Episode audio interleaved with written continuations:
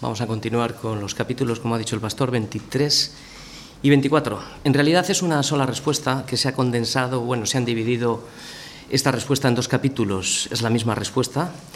Y bueno, son 42 versículos. Principalmente vamos a predicar el capítulo 23. Del 24 haré un breve resumen para ponernos en situación y poder entender mejor el 23.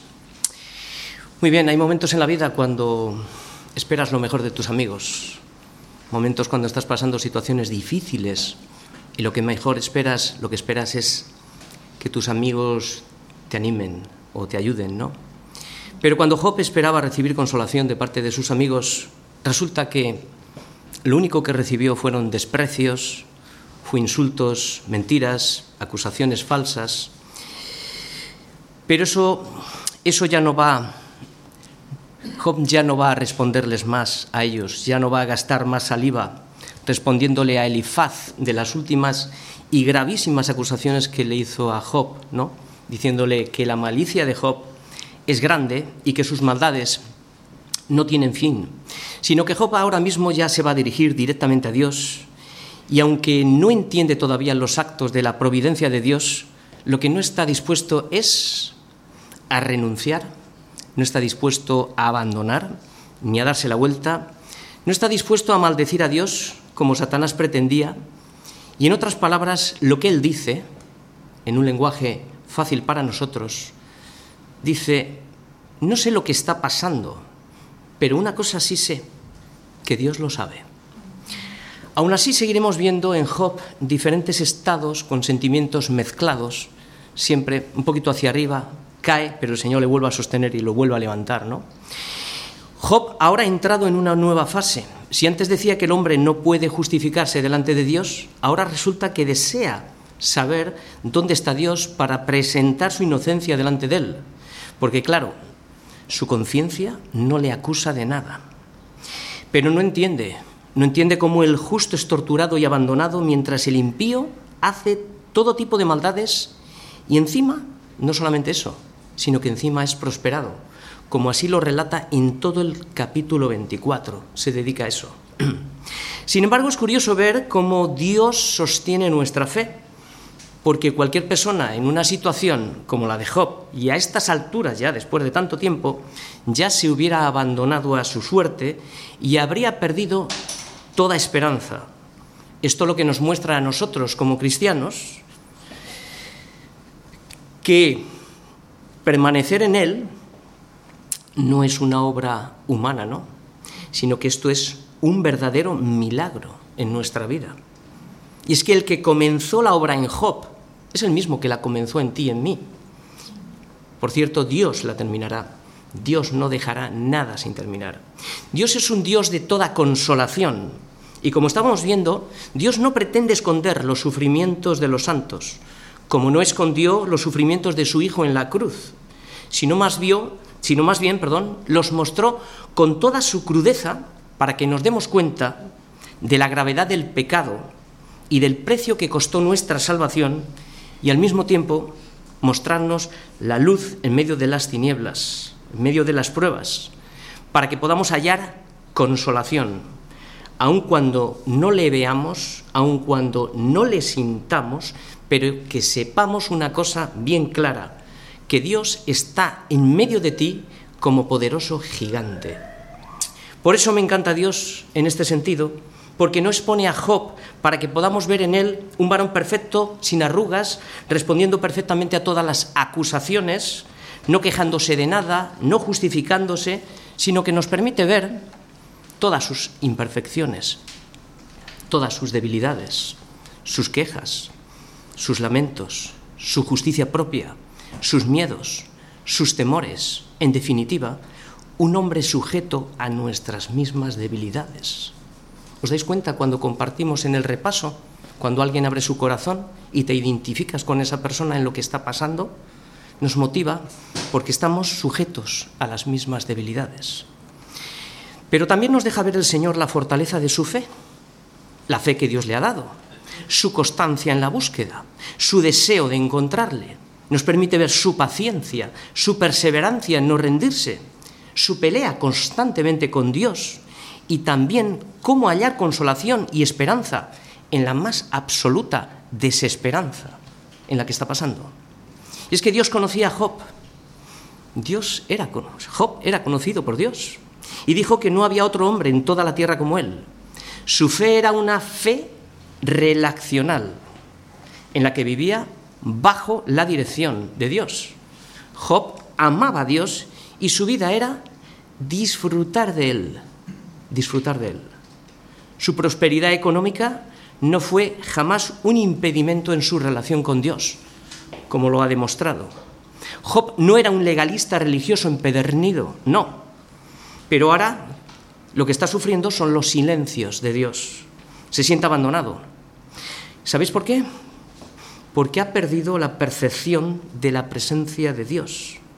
Y este es su mayor sufrimiento, que como una sombra nos recuerda también a nosotros la agonía de Cristo cuando sintió realmente el abandono del Padre en la cruz y se oyó un grito en el cielo y hubo silencio. En el cielo hubo silencio cuando dijo, Padre, ¿por qué me has abandonado? Y en ese abandono real se estaba pagando el precio de nuestra maldad y a la vez estaba reconciliándonos con Dios por medio de Él. Y Job es una sombra de los sufrimientos de Cristo que ahora sufre también los silencios de Dios. Muy bien, vamos a leer estos 17 versículos y mientras leemos, meditamos en ellos. Respondió Job y dijo, Hoy también hablaré con amargura, porque es más grave mi llaga que mi gemido. ¿Quién me diera saber dónde hallar a Dios? Yo iría hasta su silla expondría mi causa delante de él y llenaría mi boca de argumentos. Yo sabría lo que él me respondiese y entendería lo que me dijera. ¿Contendería conmigo con fuerza, con grandeza de fuerza? No. Antes él me atendería. Allí el justo razonaría con él y yo escaparía para siempre de mi juez. He aquí yo iré al norte y no lo hallaré, y al occidente y no lo percibiré. Si muestra su poder al norte, yo no lo veré. Al sur esconderá y no le veré. Mas él conoce mi camino. Me probará y saldré como oro. Mis pies han seguido sus pisadas. Guardé su camino y no me aparté. Del mandamiento de sus labios nunca me separé. Guardé las palabras de su boca más que mi comida. Pero si él determina una cosa, ¿quién lo hará cambiar? Su alma deseó e hizo. Él, pues, acabará lo que ha determinado en mí. Y muchas cosas como estas hay en Él. Por lo cual yo me espanto en su presencia cuando lo considero. Tiemblo a causa de Él. Dios ha enervado mi corazón y me ha turbado el omnipotente. ¿Por qué no fui yo cortado delante de las tinieblas? Ni fue cubierto con oscuridad mi rostro. Los silencios de Dios. Los silencios de Dios son oportunidades para nosotros, para buscarle mucho más intensamente. Job 23, 24. El tema de hoy es entender que Dios habla de diferentes formas y a veces usa el silencio. Y el silencio lo usa muchas veces para llevarnos a una comunión mucho más profunda y forjar un carácter en nosotros, sobre todo un carácter de paciencia. El esquema por el cual nos vamos a, a mover es el siguiente. Primeramente, la primera parte va a ser una introducción que va a ser muy breve al capítulo 24. La segunda parte, buscando la presencia de Dios. Job está buscando la presencia de Dios en los versículos del 1 al 5. En la tercera parte hay un brote de fe y vemos la seguridad de la salvación de los creyentes. En la cuarta parte vemos una bajada de esos niveles de fe y vemos la incapacidad para hallar a Dios. En la quinta parte, aquí hay un brote tremendo de fe. Dios me conoce. En la sexta parte, vamos a ver una buena conciencia, la reflexión que Job hace de la buena conciencia, versículos del 11 al 12. Y la parte final, la parte séptima, los decretos de Dios, de los versículos 13 al 17. Pues muy bien, primeramente un pequeño resumen. del capítulo 24 todo habla de lo mismo. Y el resumen va a ser el siguiente. ¿Por qué siente Job este abandono de Dios, el que acabamos de leer en el capítulo 23?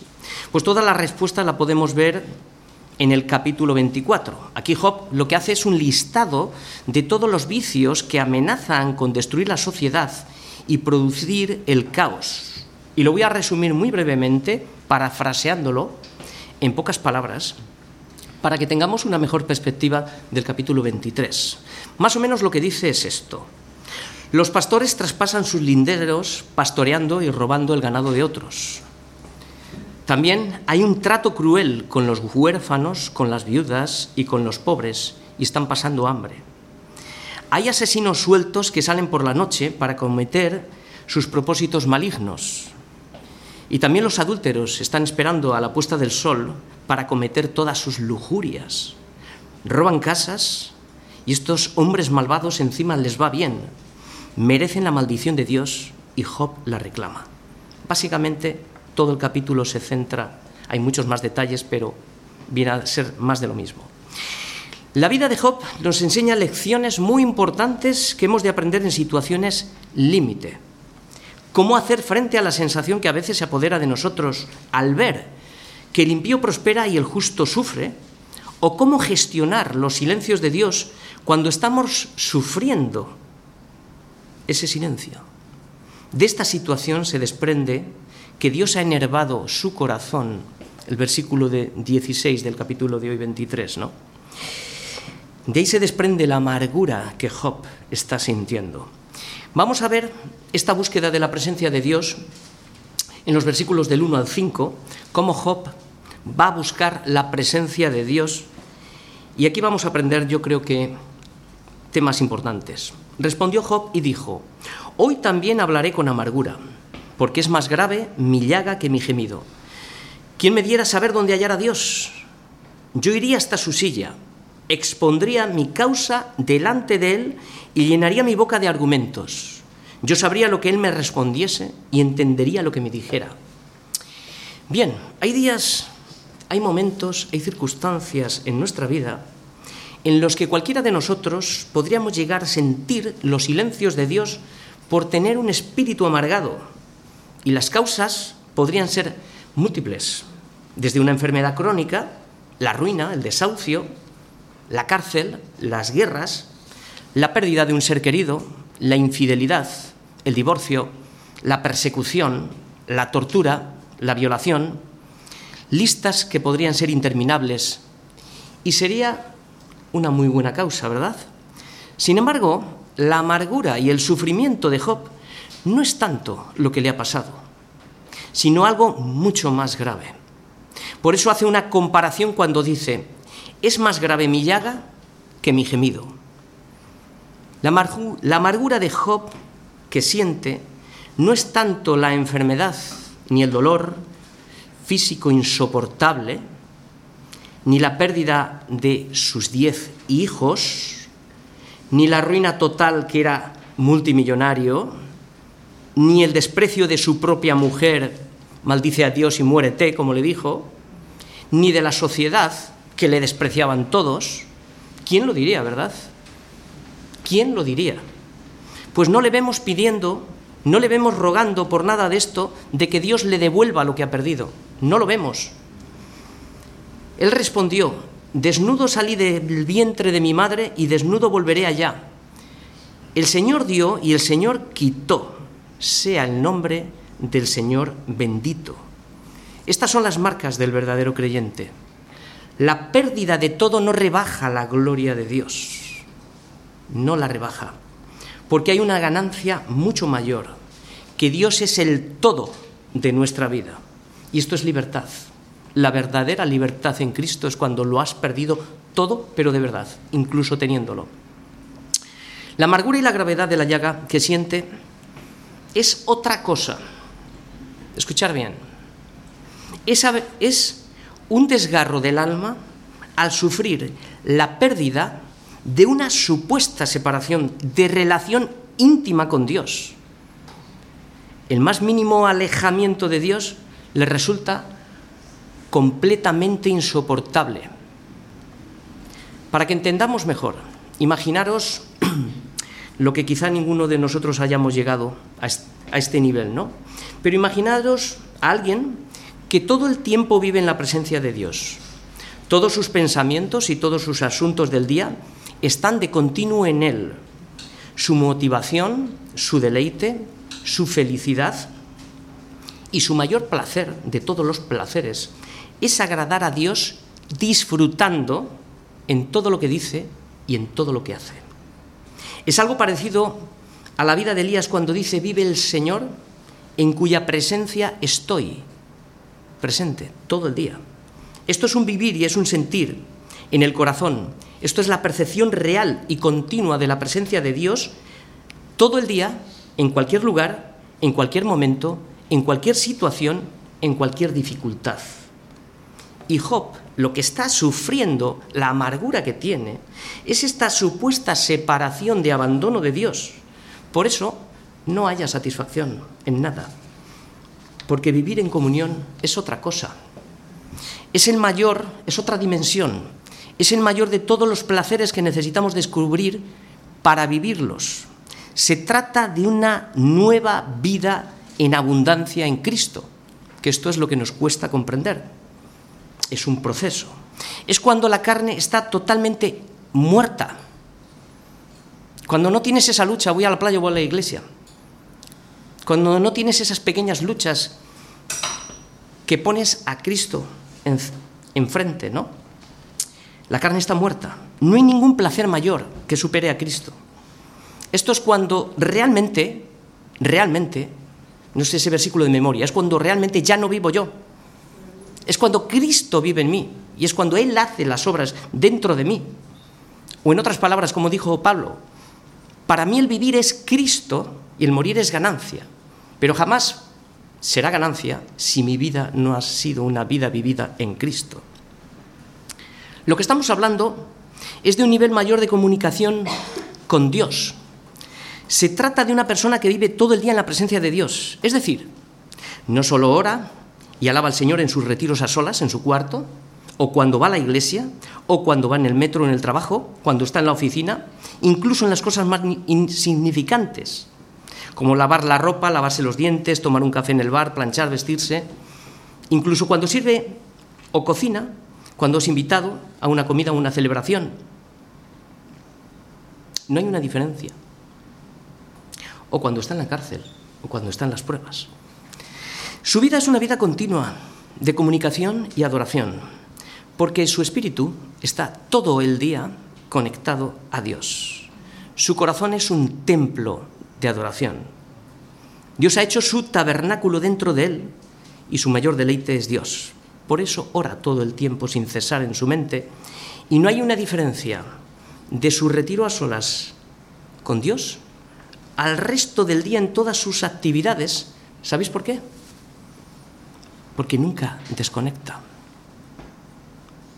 Muchas veces yo mismo vengo a la iglesia el domingo, oh, qué bien, necesitamos volvernos a llenar para, lo decimos todos, para continuar la semana. Y nos viene bien y es necesario, y es necesario.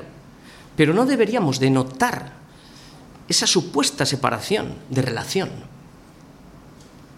Pero si pierde la percepción de esta realidad, entonces pierde la mayor satisfacción y felicidad de bienestar, gozo, paz, que es vivir conectado todo el día al Señor. Por eso ahora deberíamos de entender mejor cuando el salmista llegó a decir, Mejor es un día en tus atrios que mil fuera de ellos. Mejor es uno. Escogería antes estar a la puerta de la casa de Dios que habitar en las moradas de maldad. ¿Realmente esto es lo que pensamos, sentimos, deseamos? La comunión con Dios es algo más. Es que el problema es que tenemos un corazón todavía fragmentado. No solo es la meditación y la oración, es abandonarse completamente en Él, es la sensación de, saber y sentir que Él está conmigo. Es una acción de la mente y un encuentro en el corazón con el Espíritu de Cristo. En definitiva, es una combinación de todas las disciplinas espirituales. Uno de los mayores problemas que enfrentamos los creyentes es la tendencia a la desconexión y para un verdadero cristiano no debería haber ninguna diferencia de relación con Dios cuando voy a la iglesia que cuando voy al trabajo, cuando me voy de vacaciones o hago cualquier otra cosa. ¿Por qué? Porque vive Cristo en mí, en cuya presencia estoy todo el día. Por eso cometemos tantos errores, yugos desiguales, estamos donde no debemos estar, escogemos compañías que no, que no deberíamos tener, hacemos cosas que sabemos que no tenemos que hacer, pero las hacemos. ¿Tienes esta percepción en tu mente de la presencia continua de Cristo viviendo en ti? ¿Captas la idea? Ahora regresemos y piensa en Job. Él está sufriendo esta supuesta separación. Es como un alma errante, separada de Dios, que está divagando y que no puede ser satisfecha por nada ni por nadie. Que no sea Dios morando en su interior. Quizá no lleguemos a entender en su profundidad lo que estoy explicando, que es el dolor de Job. Es muy difícil de entender, porque seguramente aún ni tú ni yo hayamos llegado a vivir una vida plena y continua en la presencia de Dios, donde Dios es el todo y nada me satisface más que Él. Desde que me levanto hasta que me acuesto y me despierto y aún estoy con Él. Lo que le pasa a Job es que estaba enfrentando los misterios ocultos de la providencia de Dios, misterios que no iba a poder comprender, porque las cosas secretas pertenecen a Dios. En su estado de ansiedad comete varios errores. Tratar de presentar sus argumentos para justificarse delante de Dios y pensar que podría entender los argumentos que Dios le diría. Este tipo de pensamientos lo que hace es agravar más la situación y la primera pregunta que nos podemos hacer, ¿cuál podrían ser las causas que agravan más el dolor de la prueba y que nos hacen perder la sensación de la presencia de Dios? Las quejas continuas. Todo el día nos estamos quejando. Yo el primero. Si no es porque calienta el sol, es porque llueve. Si no es porque tengo mucho trabajo y hoy no quisiera tanto. Y hoy cuando no tengo, lo quiero. Nunca estamos satisfechos con nada. Buscar a Dios por motivos equivocados, haciendo preguntas. ¿Por qué? ¿Por qué? ¿Por qué esto? ¿Por qué lo otro? ¿Por qué? Cuando tenemos que cambiar la pregunta, ¿no? ¿Para qué? ¿Para qué, Señor? ¿Para qué? Buscar a Dios para presentar nuestras justicias. Mira lo que he hecho, mira, mira.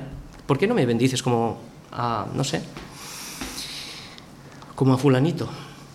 Si yo estoy todos los domingos montando la iglesia, viniendo tal, no sé qué, hago mil cosas. Y este apenas viene por la iglesia y encima le va bien pretensión de creer entender los planes secretos de Dios. Yo sé mucho, ¿no? Pero ¿qué pasaría si en ese momento el velo se nos quitara de nuestros ojos y veríamos la silla del trono de Dios juzgando? Directamente caeríamos al suelo todos. Dejaríamos de quejarnos instantáneamente. No tendríamos ningún argumento que presentar. No sabríamos lo que Dios nos iba a responder y no entenderíamos nada de lo que Dios nos dijera. ¿Qué pasó cuando el Señor se manifestó a Job y le hizo tantas preguntas? ¿Respondió una sola pregunta? ¿Le dio alguna explicación Dios a Job de lo que había hecho? ¿Insistió en preguntar a Dios? No. La única respuesta de Job al ver la santidad de Dios fue, he aquí yo soy vil. Jamás había dicho esto. ¿Qué te responderé? Todo lo que él quería decirle, ¿no? Ahora dice, no, mi mano pongo sobre mi boca. Más adelante en el capítulo 42 sintió lo que nunca jamás había sentido aborrecimiento, reconociendo que no sabía nada. Y este aborrecimiento salió de las pruebas. Cuando nos pasamos por el horno de fuego, todas las impurezas tienen que ir saliendo, ¿no? Y ahí se ve la carne, se ve la carne que está viva, ¿no? Por eso son necesarias las pruebas, hasta que no quede nada de nosotros. ¿Quién somos nosotros para altercar con Dios? Debemos entender que nuestras tribulaciones no son el resultado de la casualidad, ni surgen de una manera accidental, sino más bien son los planes que Dios ha ordenado y diseñado para lograr sus propósitos en ti y en mí, misericordia y gracia en nosotros. Y aunque todavía veamos nubarrones, los que esperan en Dios recibirán nuevas fuerzas. Como vamos a ver ahora, la seguridad de nuestra salvación, que son los siguientes versículos. Los versículos del 6 al 7 vamos a ver la tercera parte, que es la seguridad de la salvación. Donde Job dice en su meditación, ¿contendería conmigo con grandeza de fuerza? Y se responde, no, no lo duda, ¿eh? Antes él me atendería, lo afirma. Allí el justo razonaría con él y yo escaparía para siempre de mi juez. Bien.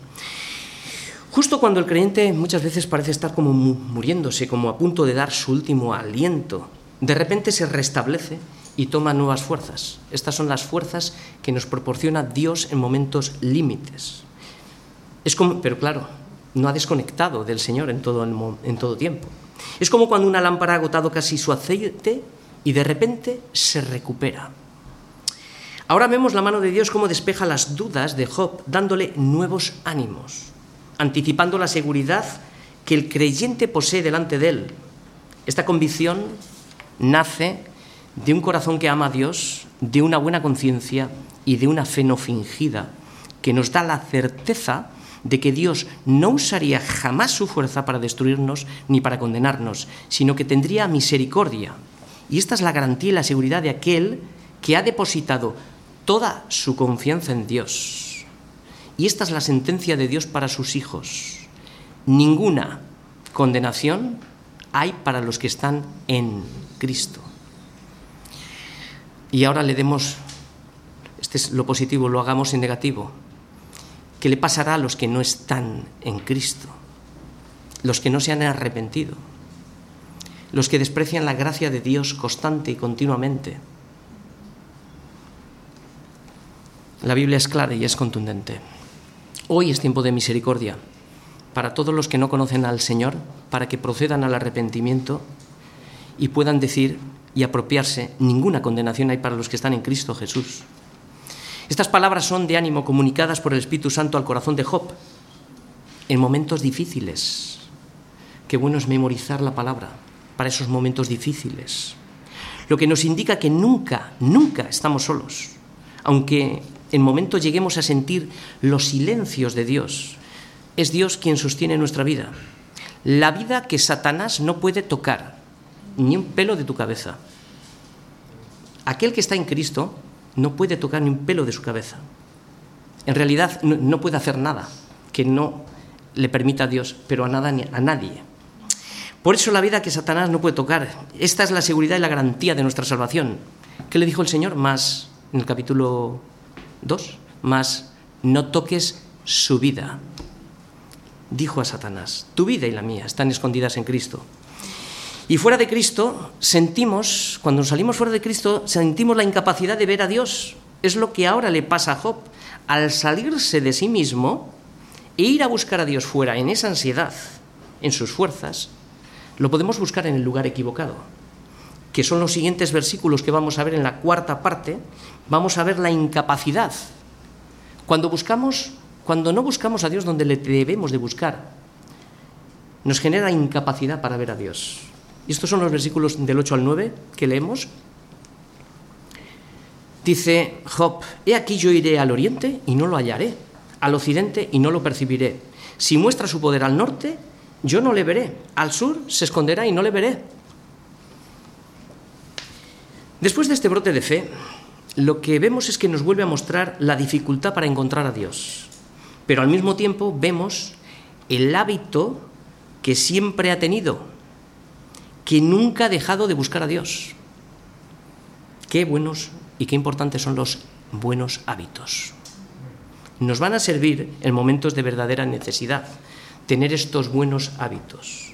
Pero claro, si no los hemos practicado, si no los hemos vivido, es difícil que surjan. Es por eso que le busca en todas las direcciones, oriente, occidente, norte y sur. Esto nos muestra, una vez más, que no puede soportar la ausencia de Dios. El error que se puede cometer, que podemos cometer, es tratar de buscar a Dios, como muchos en sus obras, o en lugares específicos. Podemos y debemos maravillarnos de las obras de Dios, evidentemente, pero si le buscamos en sus obras, jamás le hallaremos. Nos perderemos en un panteísmo vago y sin rumbo. La pregunta es, ¿dónde está Dios? Pues Dios no se encuentra en ninguna parte y al mismo tiempo está presente en todo lugar. La respuesta a esta pregunta es el Evangelio. Dios se ha revelado a través de Jesucristo. A Dios nadie le, vio jamás. El unigénito que está en el seno del Padre está en el seno del Padre, Él le ha dado a conocer. Así que solamente le podemos ver y vivirlo, sentirlo y conocerlo a través de Jesucristo. Y Dios está dentro de ti, por eso has sido creado. Dios está dentro de ti. Ha sido creado para la alabanza de su gloria. ¿Por qué está dentro de ti? Porque somos templo del Espíritu Santo. Entonces, la pasión y el deseo de tu vida y la mía sería de disfrutar a Cristo. Por eso Dios nos ha regalado la presencia en el interior de nuestros corazones. Es donde Él ha prometido a los que le aman que morará en Él. El Padre, el Hijo y el Espíritu Santo. No nos ha dejado huérfanos para que podamos sentir, vivir y percibir su compañía todos los días de nuestra vida hasta que Él regrese. ¿Recuerdas que no había un lugar específico donde adorarle, sino que ahora los verdaderos adoradores adorarán al Padre en espíritu y en verdad? Dentro de ti, todo el día, en cualquier momento. Pero quizá haya algunos como Felipe cuando le dijo al Señor, muéstranos al Padre y nos basta. Y Jesús le dijo, Felipe, pero tanto tiempo contigo y todavía no me conoces. ¿Todavía no me has conocido? El que me ha visto a mí ha visto al Padre. ¿Cómo pues tú dices, muéstranos al Padre? ¿Es que no crees que yo soy en el Padre y el Padre en mí? Como vemos, es posible estar en la mismísima presencia de Dios y no conocerle y no percibirlo. Años y años en la iglesia y aún no le hemos conocido como debemos de conocerlo. ¿Seguimos teniendo un corazón dividido? ¿Todavía no le hemos conocido? La dificultad ahora está en nosotros. Aquí está la responsabilidad humana porque Él está dentro de ti. Pero quizás contristamos al Espíritu Santo. Por eso el desafío que me hago y te hago es la pregunta de Jesús. ¿Tanto tiempo contigo y todavía no me has conocido? Menos mal que Él me conoce. Menos mal que Él me conoce y que sabe lo que necesitamos.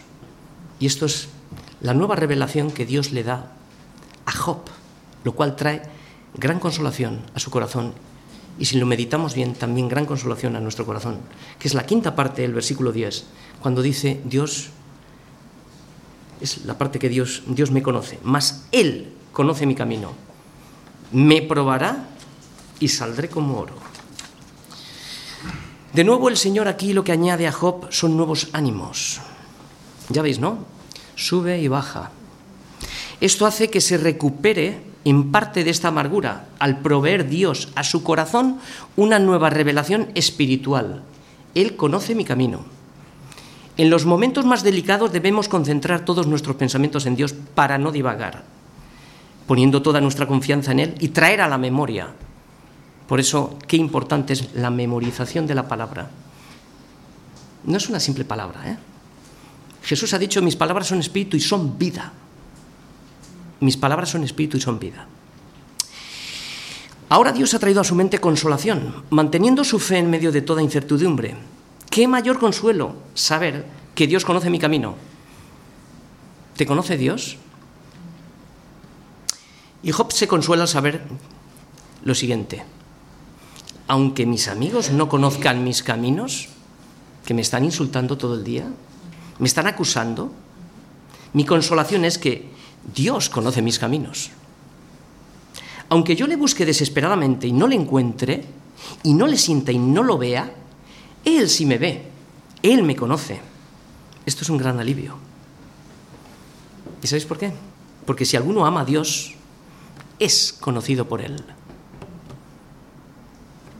Así que saber que Dios conoce todo acerca de mí, mi búsqueda incansable, mis sufrimientos, mis pruebas, mis caídas, mi incapacidad, mis debilidades, mis pecados ocultos, todas mis intenciones, mi pasado, mi presente, mi futuro, es una gran consolación para mi vida. Puedo descansar completamente en Él, pues antes que te formase en el vientre te conocí. Y a Natanael dijo, preguntó a Jesús, ¿de dónde me conoces? Respondió Jesús y le dijo, antes que Felipe te llamara, cuando estabas debajo de la, de la higuera, te vi.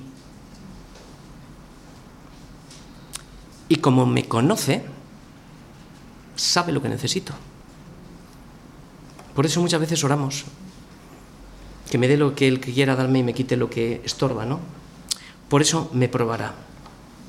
Si tan solo fuéramos, que es la segunda parte de este versículo, si tan solo fuéramos conscientes de esto, que Dios conoce mi camino y que me probará, descansaríamos en la soberanía de Dios, seríamos más pacientes cuando sufrimos la pérdida del trabajo, la crisis, la enfermedad, las malas noticias, los problemas cotidianos de la vida, la competitividad, la insatisfacción, la soledad, la depresión, o lo que Dios haya determinado en su providencia, hacerme llegar para probar mi fe. La vida cristiana es un camino angosto. Todos y de una manera vamos a ser probados. Detrás de cada prueba, recuerda, hay un propósito, pero no siempre lo, hayáis, lo vamos a conocer. Como Job no conoció la causa por la que fue probado. Sin embargo, no debemos considerarlas como algo extraño, sino alégrate porque Dios nos ha concedido a todos juntos, a todos, participar de sus aflicciones. Así que, amados, amados, dice Pedro, no os sorprendáis del fuego de la prueba que os ha sobrevenido.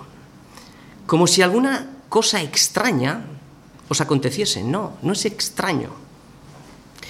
Sino que gozaos, es lo mismo que dice Santiago cuando empieza. Por cuanto sois participantes de los padecimientos de Cristo, qué privilegio, para que también en la revelación de su gloria os gocéis con gran alegría. Nos vamos a regozar en las dos partes, cuando sufrimos y en la revelación de su gloria. Job ha llegado a entender una de las mejores lecciones que no entendía antes, que sus problemas son una prueba, hasta ahora no lo había entendido, de la que saldrá victorioso y triunfante. Por eso la tercera parte dice, el resultado de la prueba, ¿cuál es el resultado de la prueba? saldré como el oro. Entonces, si ya sabemos que Dios nos está probando, si, sabemos que Dios nos conoce, si sabemos que Dios nos está probando, fijaos en el resultado. O sea, mira más allá. Eleva la vista al resultado final y deja el problema.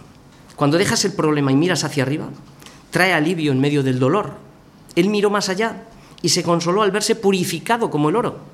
No dice que ya era como el oro. No afirmaba que ya era perfecto. No dijo quizás probablemente saldré como en el oro, sino que con plena certeza, seguridad y confianza afirmó, saldré como el oro.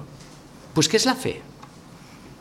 Es pues la fe, la certeza de lo que se espera, la convicción de lo que no se ve. Es una muestra de lo que es la fe. ¿Cómo podemos estar tan seguros de que el resultado final será este? Porque el Señor no fallará a su palabra, no fallará su promesa jamás.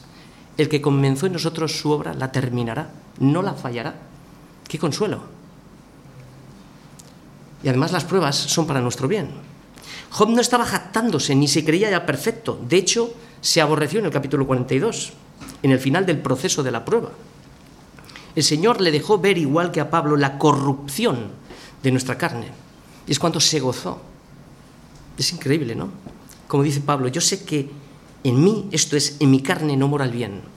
Y termina diciendo en Romanos 7:24, miserable de mí, ¿quién me librará de este cuerpo de pecado? Entonces, ¿de dónde surge este anticipado conocimiento, saldré como el oro? Que trae consolación y nos anticipa el triunfo final. Estos son bendiciones, son parte de las consolaciones que Dios provee por medio de la fe que nos fue dada y surge de nuestra relación diaria con Dios, manteniendo una buena conciencia delante de Él. Es una de las mayores bendiciones mantener una buena conciencia delante de Él. Es un gran amigo de viaje en el camino tener una muy buena conciencia. Y esto es lo que tiene Job, que es lo que trata de defenderse trata de justificarse porque tiene una buena conciencia, pero nadie se puede justificar delante de Dios, ni siquiera una buena conciencia. Ahora vamos a ver la siguiente parte, que lo veremos un poquito mejor. Eh, pasamos a la sexta parte, que es una buena conciencia en los versículos 11 y 12. Y aquí hace Job un inventario de su vida, que es lo que muchas veces tenemos que reflexionar, porque muchas veces la causa del sufrimiento es el pecado. Y otras veces, como en el caso de Job, no. Dice, mis pies han seguido sus pisadas. Guardé su camino y no me aparté. Del mandamiento de sus labios nunca me separé. Increíble, ¿no? Guardé las palabras de su boca más que mi comida. Qué comparación. Esta reflexión es importante para todos nosotros para examinarnos si estamos caminando en la fe, no siendo que hayamos ido en pos de nuestra propia opinión, ¿no? Y donde digo, digo, vale, ¿no? O quizás hayamos tomado un atajo diferente, un camino diferente, ¿no? Porque hay caminos que al hombre le parecen derechos, pero su fin es camino de muerte. Solamente hay un camino. Yo soy el camino, la verdad y la vida. Nadie llega al Padre si no es por mí, Jesucristo. Esta senda solo se camina por amor y el amor aumenta a medida que nos entregamos a Él. Y de esa relación de amor surgen las virtudes de la fe. Cuatro características de una buena conciencia. Este es el testimonio de una vida íntegra. Es el testimonio, si os fijáis bien, que Dios dio de Job en el capítulo 1, en el versículo 8, cuando dijo, ¿no has considerado a mi siervo Job? Y ahí dice todo, ¿no? Entonces lo que Job está haciendo es revisar su vida a la luz de la palabra. Y dice, mis pies han seguido tus pisadas, ¿vale? He guardado tu camino y nunca me he apartado. Del mandamiento de tus labios nunca me separé. Y he guardado las palabras de su boca, más que mi comida. Resumiendo, lo que Dios dijo en cuatro palabras. ¿No has considerado a mi siervo Job, que no hay otro como él en la tierra? varón perfecto, recto, temeroso de Dios y apartado del mal. ¿Cuál era su camino? ¿Lo ves? Como vemos, en la senda de este camino hay señales y no es fácil seguirlas. Las señales son la palabra de Dios. No es fácil seguirlas por las distracciones de la vida, los placeres, las tentaciones, la fama, el escalar puestos, el querer ganar más, tenemos la palabra más segura. Y la verdad te dirá la dirección que debes tomar cuando el mundo te indique otra dirección. Por eso tenemos que estar muy atentos a la palabra como una antorcha que alumbra en el lugar oscuro. Muy atentos, a la palabra y la palabra guardarla en nuestro corazón, traerla a la memoria y estar meditando en ella todo el día. Job ha llegado al nivel más alto de la vida, que es disfrutar más de Dios que de su propia comida. Esto no es una alegoría, esto no es... Si vemos los salmos, cuando el salmista llega a un punto que, que dice que su palabra es incomparable, que es más dulce que la miel, o sea, que es más preciosa que las piedras preciosas. Hace comparaciones de las que nosotros más o menos podemos entender, porque no es comparable absolutamente con nada, ¿no? Y un claro ejemplo, hasta que lleguemos a comprender que el reino de Dios no es comida, no es bebida, sino es justicia, es Cristo viviendo en ti, es paz, es la reconciliación con Dios y es gozo en el Espíritu, que es disfrutar aquí y ahora de Cristo, que es nuestra comida, y ese gozo de haber sido reconciliados con Dios, pensando en que en el futuro estaremos con Él. La vida cristiana, como alguien dijo, no es fácil de vivirla, es imposible de vivirla. Y si la vida cristiana, y si la vida cristiana sería estar enamorados de Cristo, disfrutando de Él, creo que el resto surgiría de este enlace, de este matrimonio. En las pruebas, como estamos viendo ahora en la vida, hay todo tipo de sentimientos. Hay veces que estamos arriba y otras veces estamos abajo. Hay sentimientos cruzados. Es muy difícil concentrar siempre en el mismo lugar los sentimientos. Estamos expuestos también a las luchas externas, a los bombardeos de otras personas. Y es difícil concentrarlo. Cuando contemplamos a Dios, en realidad no debemos de pensar más allá.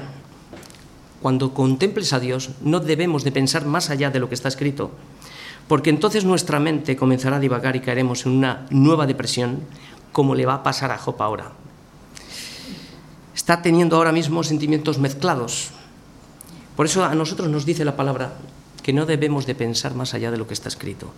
Y hoy vamos a ver la última parte, que son los decretos de Dios, en los versículos del 13 al 17, en los que Job entra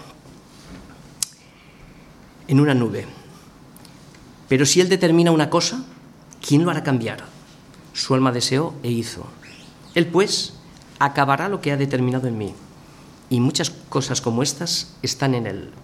Por lo cual yo me espanto en su presencia. Cuando lo considero, tiemblo a causa de él. Dios ha enervado mi corazón y me ha turbado el omnipotente. ¿Por qué no fui yo cortado delante de las tinieblas, ni fue cubierto con oscuridad mi rostro?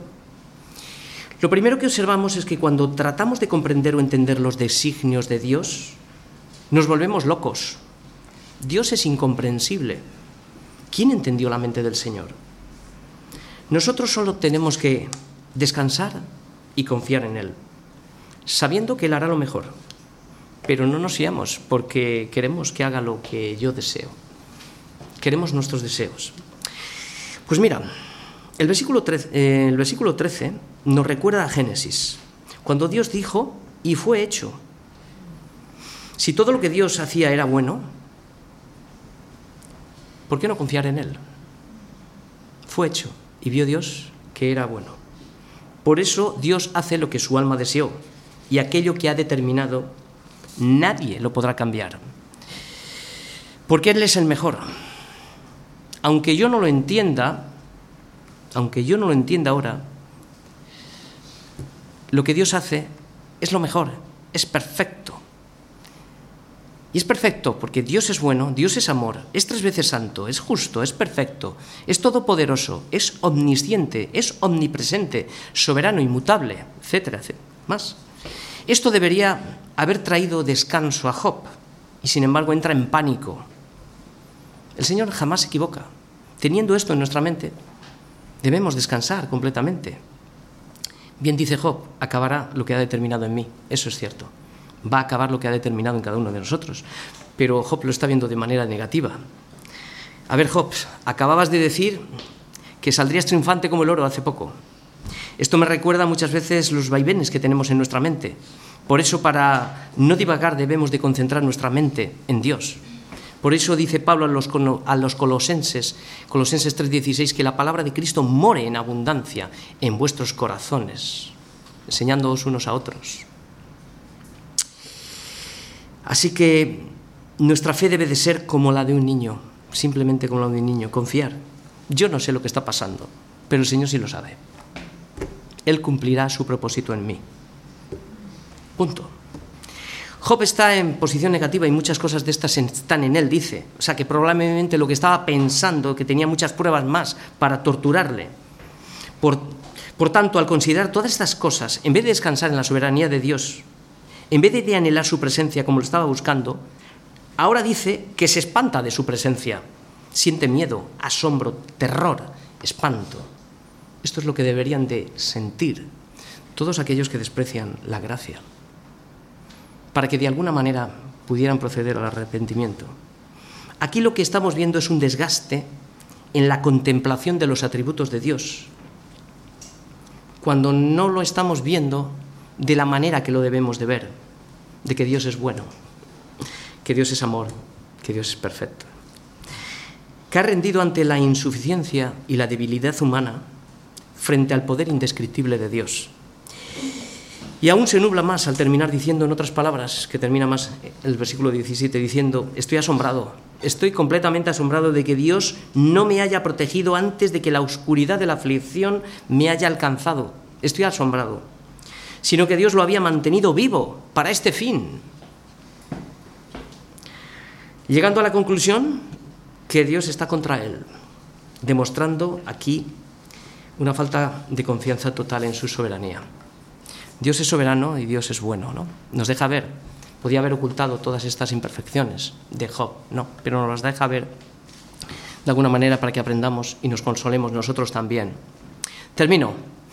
Dios es soberano y aunque, muchas veces no sabremos cuáles son los motivos de las pruebas, debemos de saber que aunque no le sintamos o no lo veamos, Él ha prometido que estará con nosotros todos los días de nuestra vida hasta que Él venga. Que el que ha comenzado la obra en ti la va a terminar.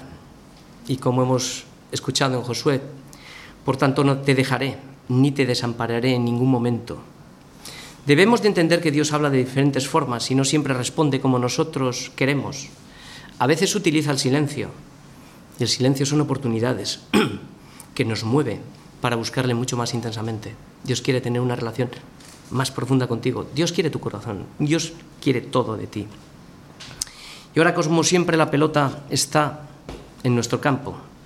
Y quizá llevamos mucho tiempo, como Felipe, dando coces contra el aguijón. No que Felipe estaría dando coces, nosotros sí.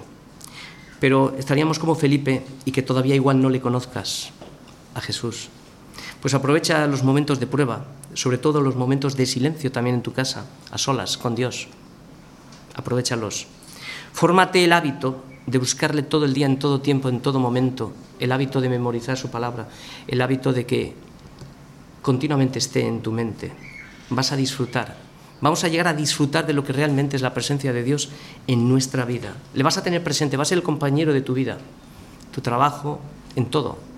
Yo durante años he tenido la tendencia a la desconexión. Cargaba las pilas en la iglesia, el resto de la semana iba deambulando como un cojo. Es hora de madurar, es hora, de levantar los ánimos.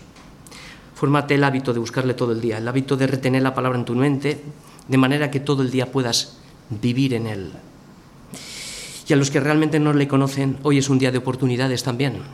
Así que si hoy oyes su voz, como dice el Señor, no endurezcas tu corazón, porque el silencio de Dios puede ser muy largo después, hasta que vuelvas a tener la oportunidad y vete a saber si ese día puede llegar. Amén.